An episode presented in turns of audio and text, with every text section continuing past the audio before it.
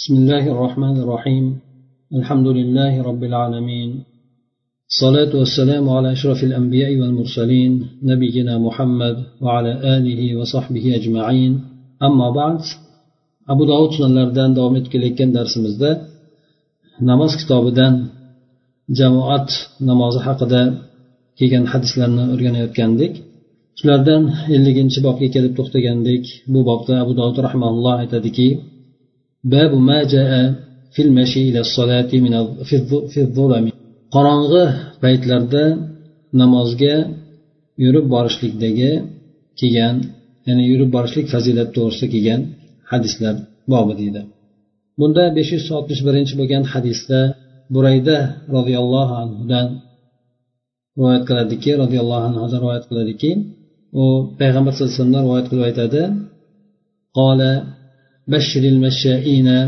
في الظلم إلى المساجد بالنور التام يوم القيامة ya'ni payg'ambar sallallohu alayhi vasallam bu hadislarida aytadilarki qorong'u paytlarida masjidlarga boradigan kimsalarga bashorat bering ya'ni qiyomat kunidagi to'liq nur bilan bashorat bering deydi demak masjidga borishlik to'g'risida yuqoridagi bo'lgan hadislarda ham aytib o'tilgan edi.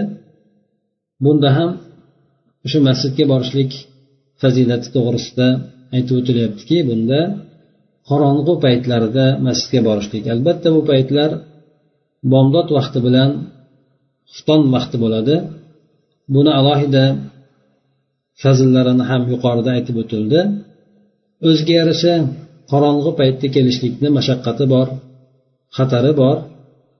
Ana o'shanda yurib keladigan bo'lsa inson ana o'sha xatarlarga mashaqqatlarga qiyinchiliklarga qaramasdan masjidga qatnaydigan bo'lsa alloh taolo ularni bu xatti harakatlariga qiyomat kunida to'liq nur bilan ularni mukofotlashligini aytib o'tdi. Demak har bir amal insondan biroz mashaqqatni talab qiladigan bo'lsa o'sha mashaqqatni evazidan insonga ortiqcha ajr berilar ekan. Ellik birinchi bo'lgan bobda keladiki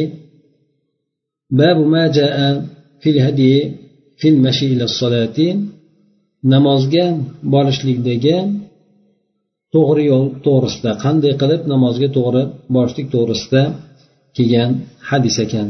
Besh yuz oltmish ikkinchi bo'lgan hadis bu hadisni abu sumama al hannat degan kimsa roviy rivoyat qilib aytadiki أن كعب بن عجرة أدركه وهو يريد المسجد أدرك أحدهما صاحبه قال فوجدني وأنا مشبك بيدي فنهاني عن ذلك وقال إن رسول الله صلى الله عليه وسلم قال إذا توضأ أحدكم فأحسن وضوءه ثم خرج عامدا إلى المسجد فلا يشبكن يديه فإنه abu sumoma alhannat aytadiki kab ibn ujra roziyallohu anhu u kishi masjidga ketayotgan paytda u kishiga yetib olibdi ya'ni ularni birisi sherigiga yetib olibdi ya'ni ikkalasi birisi ortida ikkinchisi oldida ketayotganda masjidga qarab ketayotgan paytda orqadagisi demak oldidagisiga yetib olibdi.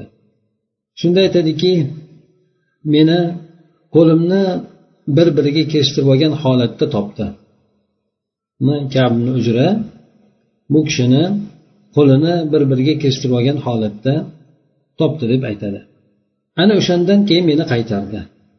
Va aytdiki rasululloh sollallohu alayhi vasallam aytganlar agar sizlarni birlaringiz tahorat oladigan bo'lsa tahoratini puxta chiroyli qilib qiladigan bo'lsa so'ng masjidni o'zini qasd qilib chiqadigan bo'lsa ikki qo'lni bir biriga kirishtirib olmasin chunki u odam namozni ichida deb sanaladi degan ekanlar. Mana bu hadisda demak bir tomondan masjidga borishlik masjidda o'tirishlik holati qanday bo'lishligi to'g'risida payg'ambar sallallohu alayhi vasallam ko'rsatma beryaptilar. Bunda inson masjidni qasd qilib chiqar ekan tahoratini avvalo puxta olib olishligi uyda. Ha demak inson piyoda yurib boradigan bo'lsa ko'p hadislarda keladi. Tahoratini olsa tahoratini puxta qilib olsa deb keladi. Demak tahoratni puxta qilishlik ajrni ziyoda bo'lishligiga sabab bo'ladi. Ana undan keyin masjidni qasd qilib chiqadigan bo'lsa dedi. Demak boshqa niyatda emas masjidni qasd qilib chiqqan bo'lishi kerak.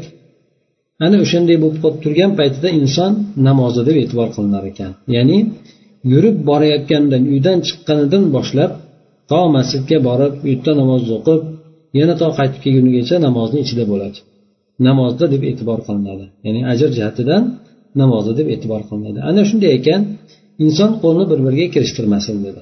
Chunki kirishtirishligini ba'zi o'rinlarda mana qaytarilgan bu o'sha namozdan chiqqanlik alomati degan e'tibor bilan qaraladi deydi. Ana o'shanga ikkala qo'lni bir biriga E, barmoqlarni orasini kirishtirib olmasin deb keladi. Shabbaka degani demak to'r qilib olishlik. Shabakun degani to'r qil degani to'r degani.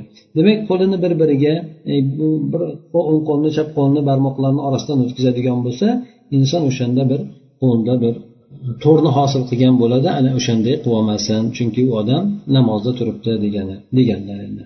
Shuningdek inson yurib ketay nafaqat yurib ketayotganda masjidga qarab balki masjidni ichida namozni kutib turgan paytida ham namozdan keyin ham inson qo'lini o'shanday qilib olmasin. Chunki bu insonni bu qaytarilgan birinchidan ikkinchidan insonni o'sha namozdan chiqqan deb e'tibor qilib qo'yadi buni bu narsa deb shundan qaytarilgan ekan. besh yuz oltmish uchinchi bo'lgan hadisda said ibn musayib rahimaullohdan rivoyat qilinadi. Bu kishi aytadilarki hadara من الأنصار الموت فقال إني محدثكم حديثا ما أحدثكموه إلا احتسابا. سمعت رسول الله صلى الله عليه وسلم يقول إذا توضأ أحدكم فأحسن الوضوء ثم خرج إلى الصلاة لم يرفع قدمه اليمنى إلا كتب الله عز وجل له حسنة ولم يضع قدمه اليسرى إلا حتى الله عز وجل عنه سيئة. فليقرب أحدكم أو ليبعد فإن أتى المسجد فصلى في جماعة غفر له فإن أتى المسجد وقد صلوا بعضا وبقي بعض صلى ما أدرك وأتم ما بقي كان كذلك فإن أتى المسجد وقد صلوا فأتم الصلاة كان كذلك. Bu hadisda said ibn musayyib rahmaulloh aytadilarki ansorlardan birlariga o'lim hozir bo'lib qoldi. Ya'ni o'lim vaqti bo'lib o'lim to'shagida yotib qoldi. Shunda u odam aytdiki men sizlarga bir hadisni aytib bermoqchiman dedi. Men uni sizlarga ehtisob qilgan holatda ya'ni allohni huzuridagi ajrni umid qilgan holatda hadis qilib aytib beraman dedi. Rasululloh sollallohu alayhi vasallam shunday deb aytayotganligini eshitganmanki agar birlaringiz tahorat oladigan bo'lsa tahoratini chiroyli puxta qiladigan bo'lsa so'ng namozga chiqadigan bo'lsa o'ng qadamini ko'taradigan bo'lsa alloh taolo uni uchun mana shu ko'targan bosayotgan oyog'i bilan bir hasanotni yozar ekan va chap oyog'ini qo'ymasa qo'yishi bilan esa alloh taolo undan bitta gunohini tushirar ekan kechirar ekan. Ana endi sizlarni birlaringiz joyini yaqinlashtirib olsin masjidga yoki bo'lmasa uzoqlashtirib olsin. Agar masjidga keladigan bo'lsa o'sha yurishligida masjidga yetib keladigan bo'lsa jamoat bilan namozni ham o'qiydigan bo'lsa uni gunohlari kechiriladi. Agar masjidga kelsayu odamlar ba'zi namozni o'qishgan bo'lsa va ba'zisi qolgan bo'lsa o'sha yetib olganini o'qiydigan bo'lsa yetib olganini o'qiydi va qolganini esa to'ldirib qo'yadi. Mana shunda o'sha yuqoridagi kabi bo'ladi. Ya'ni u odamni ham gunohi kechiriladi. Agar masjidga kelsayu qavm namozni o'qib bo'lgan bo'lsa namozni o'zi to'liq o'qib qo'yadi mana shunda ham shuningdek bo'ladi deb aytib o'tgan ekanlar. Demak mana bu hadisda bir qancha bir istifoda olinadigan masalalar bor ekan. Avvalo bir odamga o'lim kelib qolib o'lim to'shagida yotib qoladigan bo'lsa ham iloji boricha yaxshi amallarni qilib qolishlikka shoshilishligi o'shanda ham hamda ta'lim berishlik insondan ana o'shanday bo'lib turgan holatida ham yaxshi bir suratda bo'lishligiga bunda ishora bordir. Demak bu odam o'lim to'shagida yotgan bo'lishiga qaramasdan oldidagi odamlarni foydalantirib ularga ta'lim berib ketishligini xohladi. Ana o'shandan bu kishi payg'ambar sallallohu alayhi vasallamni bir hadislarni sizlarga aytib beraman. Uni men boshqa bir maqsadda emas balki ajr umid qilib xudo uchun shu hadisni sizlarga aytib bermoqchiman deb maqsadini niyatini ochiq qilib aytadi. Ana undan keyin aytib o'tadiki payg'ambar sallallohu alayhi vasallam shunday deb aytganlarini eshitganman ya'ni o'zim eshitganman deydi. Birlaringiz tahorat oladigan bo'lsa tahoratini puxta qiladigan bo'lsa demak bu yerda ham tahorat olib uni puxta qilib chiqishligi aytilyapti. So'ng namozga chiqadigan bo'lsa demak tahoratni chiroyli puxta olib turib namoz maqsadida inson chiqadigan bo'lsa alloh taolo uni ko'taradigan bir oyog'iga bir ajr berar ekan.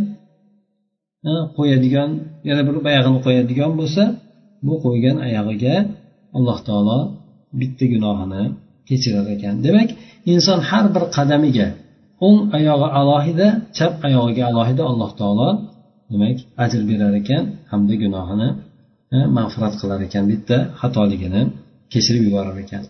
Ana o'shandan keyin payg'ambar sallallohu alayhi vasallam aytdi ana endi kim yaqindan keladigan bo'lsa ham uzoqdan keladigan bo'lsa ham o'zini holatiga qarasin uzoqdan keladigan odam o'zi hech ham bir xafa bo'lmasinki qayg'urmasinki alloh taolo shunchalik ko'p ajrlarni beradi deb payg'ambar alayhissalom aytib qo'ydilar. Ana undan keyin bu demak masjidga kelishlik unda oladigan har bir qadamiga bo'ladigan ajr bo'ladigan bo'lsa ana undan keyin masjidga keladigan bo'lsa u odam bunga boshqa alohida yana ajr bo'lar ekan. Alloh taolo uni gunohlarini kechirar ekan. Endi masjidga kelsayu odamlar namozni o'qishayotgan bo'lsa ba'zi harakatlarni tugatgan bo'lsa bunda yetib kelganini o'qib qo'yaversin dedi qolganini esa to'ldirib qo'ysin ana o'shanda ham o'shandek ular olayotgan ajrni olaveradi. Agar masjidga kelsayu odamlar namozni o'qib bo'lgan bo'lsa demak bu odam o'qigan namoz e, o'zi namozni to'liq qilib o'qib qo'yadida bunda ham xuddi shuningdek ya'ni odamlar namozni birinchi paytda o'qigan odamlarni ajridaqa ajriga ega bo'lar ekan. Bu yerdagi demak oxirgi iboralardagi masala bu masjidga keladigan odam nima qiladi? Namoz jamoat namoz o'qiyotgan bo'lsa o'shanga ishora qilib o'tdilar payg'ambar alayhissalom nechinchi rakat keladigan bo'lsa ham o'sha rakatdan qo'shilib ketaveradi. Qolganini esa to'ldirib qo'yadi. Agar kelgan paytda jamoat namozini o'qib bo'lgan bo'lsa bunda ham inson ajrdan mahrum bo'lmaydi balki o'sha avvalda beriladigan ajrga ega bo'laveradi. Mana bu o'rinda endi bir masala borki bu biroz e, olimlarni ixtilofiga aloqador bo'lgan masala. Bu namozga kechikib kelgan odam qavm namozni bir bo'lagini o'qib bo'lgan bir rakatinimi ikki rakatinimi qancha bo'lsa ham undan keyin kelib qo'shilgan odam. Qanday qilib namozni davom ettiradi imom salom bergandan keyin? Mana bu yerda hadisda to'ldirib qo'ysin deb aytdi. Yana boshqa hadislar ham keladi. Unda qazo qilib qo'ysin deb keladi. To'ldirishlik bilan qazo qilishlikni orasida biroz farqi bor. Lekin ko'p rivoyatlar to'ldirsin deb keladi. To'ldirsin deb aytiladigan ma'nosida esa uni qo'shilgan namozi rakati birinchi rakat hisoblanadi qo'shilgan odam uchun. Bunda u to'ldirib qo'yadi.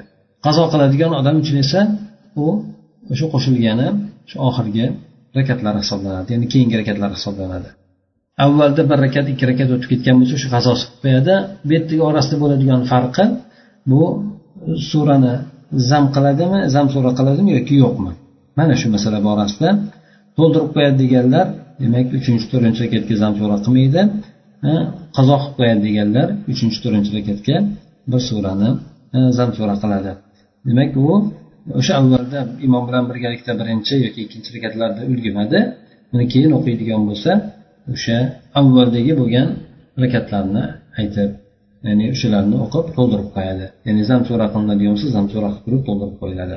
Inson demak masjidga kelar ekan maqsad namoz maqsadida kelar ekan. Jamoatni yarmiga yetib qoladimi yoki jamoatdan kech qoladimi? Lekin xotirjamlik sakinat vaqor bilan keladigan bo'lsa albatta avvalgi o'qigan odamlarni ajridaqa ajrga ega bo'laverar ekan. Ellik ikkinchi bo'lgan bobda abu dovud rahmanulloh aytadilarki babu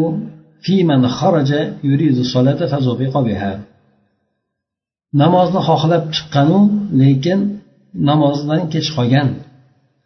Namoz boshlanib bo'lgan odam to'g'risida kelgan hadis ekan endi bu hadisni abu hurra roziyallohu anhudan rivoyat qilingan ekan u kishi aytadilarki qola nabiy sallallohu alayhi vasallam من توضأ فأحسن وضوءه ثم راح فوجد الناس قد صلوا أعطاه الله عز وجل مثل أجر من صلاها وحضرها لا ينقص ذلك من أجرهم شيئا payg'ambar sallallohu alayhi vasallam bu hadisda aytadilarki kim tahorat olsa tahoratini puxta qilib oladigan bo'lsa so'ng masjidga qarab ketadigan bo'lsa odamlarni namoz o'qib bo'lgan holatda topadigan bo'lsa namozga kech qolibdi bu odam. Ana o'shanday bo'lsa ham alloh taolo o'sha namozga namoz o'qigan unga hozir bo'lib ishtirok etgan odamlarni ajri barobarida ajr berar ekan. Garchi bu odam kech qolgan bo'lsa ham qavm namozni o'qib bo'lgan bo'lsa ham uydan chiqayotganda namoz niyatida chiqqanligi uchun alloh taolo bu odamni qilayotgan amalini zoya qilmas ekan. Xuddi o'sha namozga o'qib ishtirok etgan odamlarni ajrini beradi lekin u odamlarni ajridan hech bir narsa kamaymaydi. Alloh taolo o'zi alohida keyin kelgan kech qolib kelgan bo'lsa ham lekin namozga kelgan odamga alohida ajr berar ekan. Undan keyingi bobda ellik uchinchi bob ekan masjid ayollarni masjidga chiqishligi to'g'risida kelgan hadislar bor ekan besh yuz oltmish beshinchi bo'lgan hadis bu ham abu hurra roziyallohu anhudan rivoyat qilinadi aytadilarki anna rasululloh sollallohu alayhi vasallam qol لا تمنعوا إماء الله مساجد الله ولكن ليخرجن وهن تفلات payg'ambar sollallohu alayhi vasallam aytgan ekanlarki alloh taoloni cho'rilarini ya'ni ayollarni ollohni masjidlaridan qaytarmanglar. Alloh taoloni masjidlaridan ayollarni chiqqan namozga chiqadigan bo'lsa qaytarmanglar dedi. Lekin ayollar unga xushbo'ylanmagan holatda chiqsinlar dedi. Tafilat degani xushbo'y atirlanmagan xushbo'ylanmagan degani. Chunki bu xushbo'ylanadigan bo'lsa payg'ambar alayhisalom bu narsadan qaytarganlar erkaklarni shu qo'zg'atishlikka bu narsa sabab bo'lib qoladi. Ana o'shaning uchun hatto ibodatga chiqadigan bo'lsa ham bu bunday narsa qilishligi qaytarilgan. Bundan keyingi hadis ham ayni payg'ambar sallallohu alayhi vasallamni aytgan hadislari lekin bunda ibn umardan rivoyat qilinadi bu hadis. La tamnau ima allohi masajidalloh.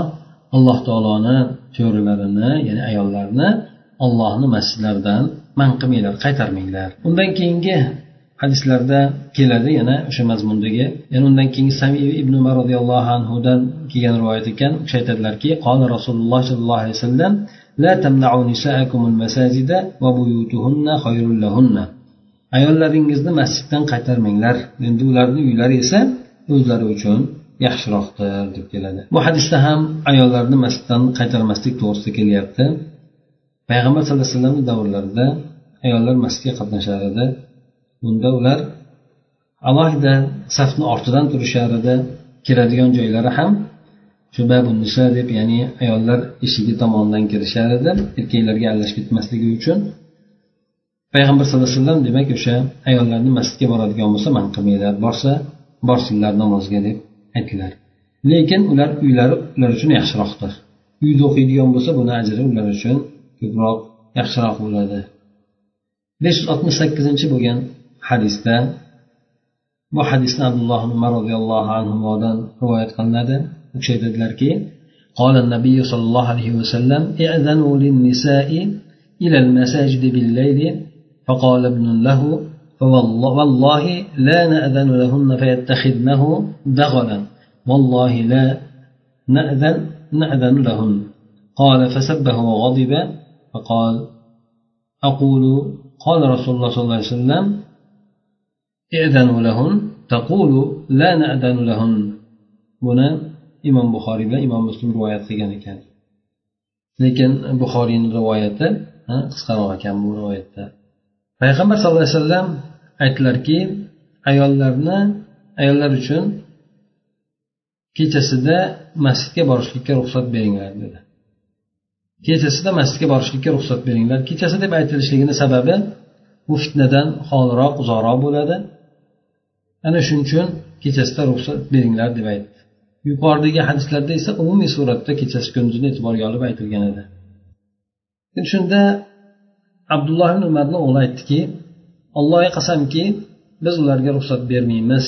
Agar ruxsat beradigan bo'lsak ular buni bir yo'l qilishib oladi.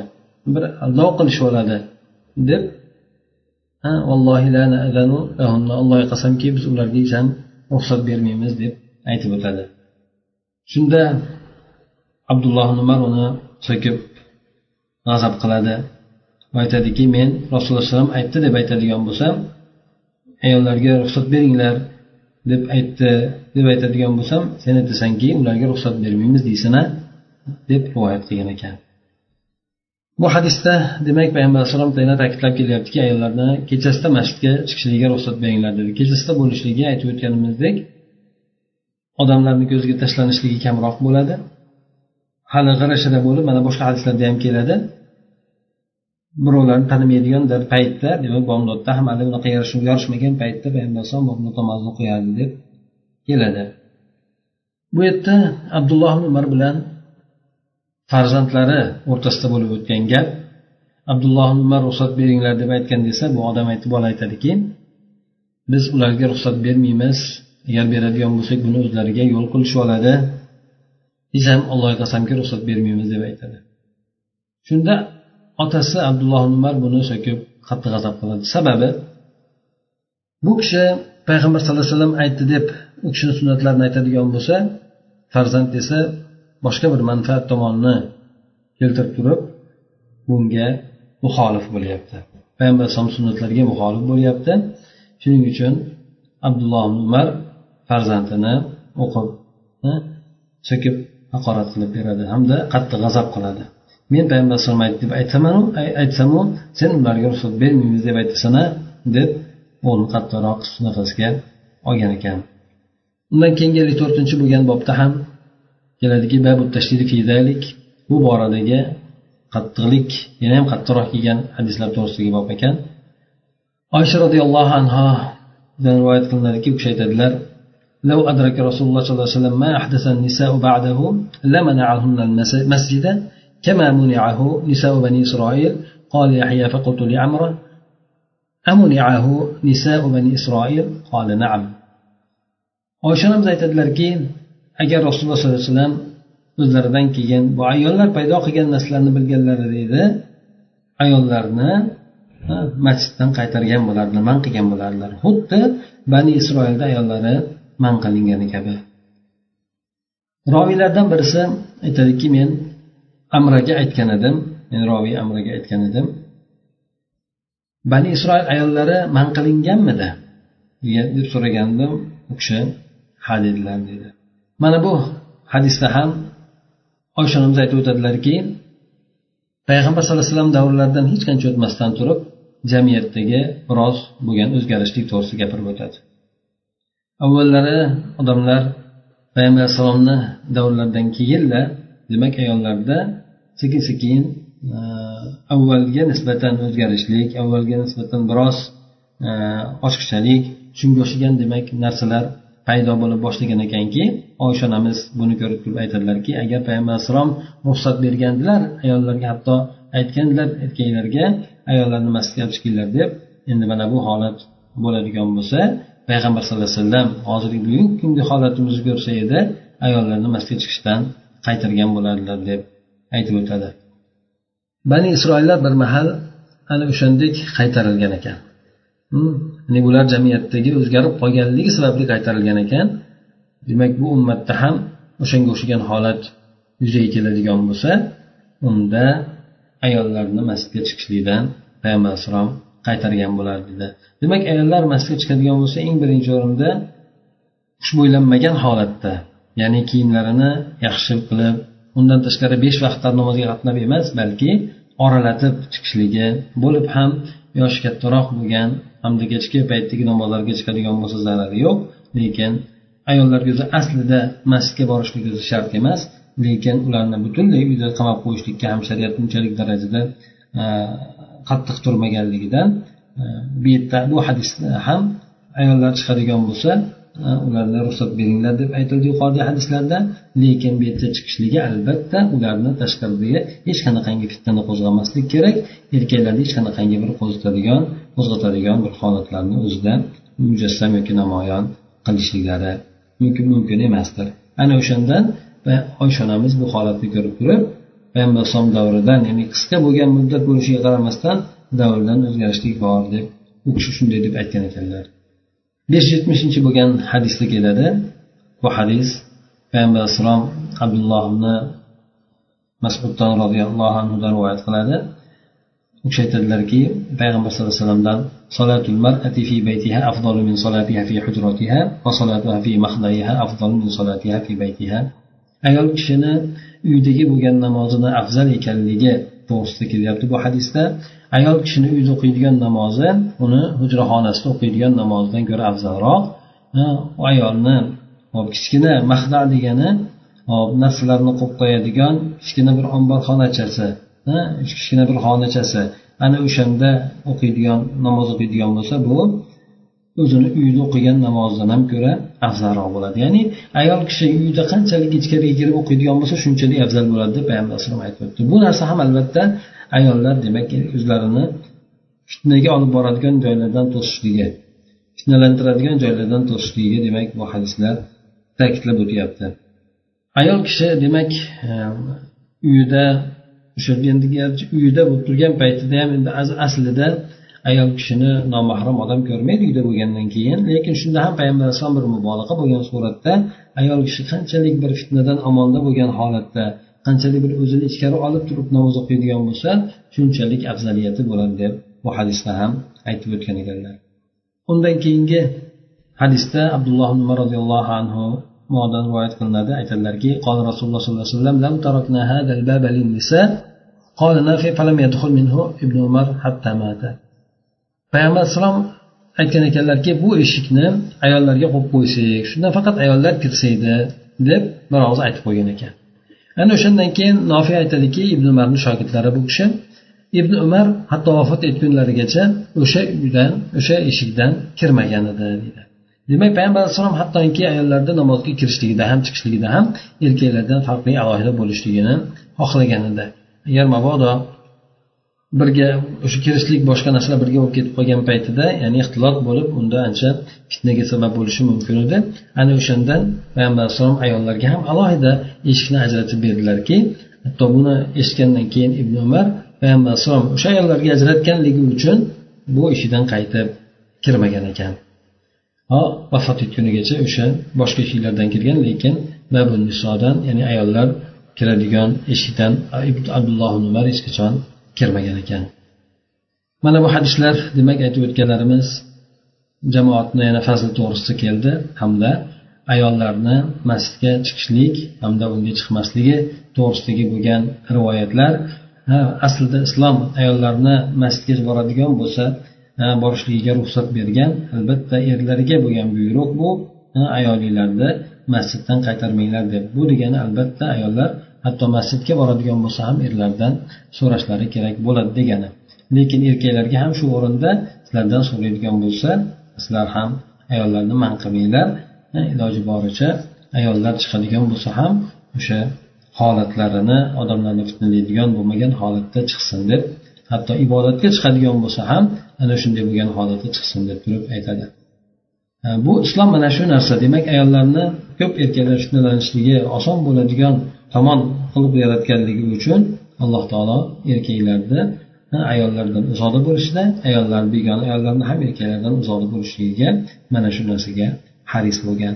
Shu hadislar yuqoridagi o'tgan hadislarimiz mana shu narsalarni ifodalaydi. Hattoki ibodat bo'ladigan bo'lsa ham shartlar qo'yib qo'ydiki mana shu shartlarga asosan chiqishligi mumkin bo'ladi shunda ham erlardan ruxsat so'rab chiqish kerak lekin chiqayotganda ham oysha onamiz aytib o'tgandek avvalgi davrdan o'zgarmagan holatda chiqishligi kerak bo'lar ekan سبحانك اللهم وبحمدك نشهد أن لا إله إلا أنت نستغفرك ونتوب إليك اللهم انفعنا بما علمتنا وعلمنا ما ينفعنا وزدنا علما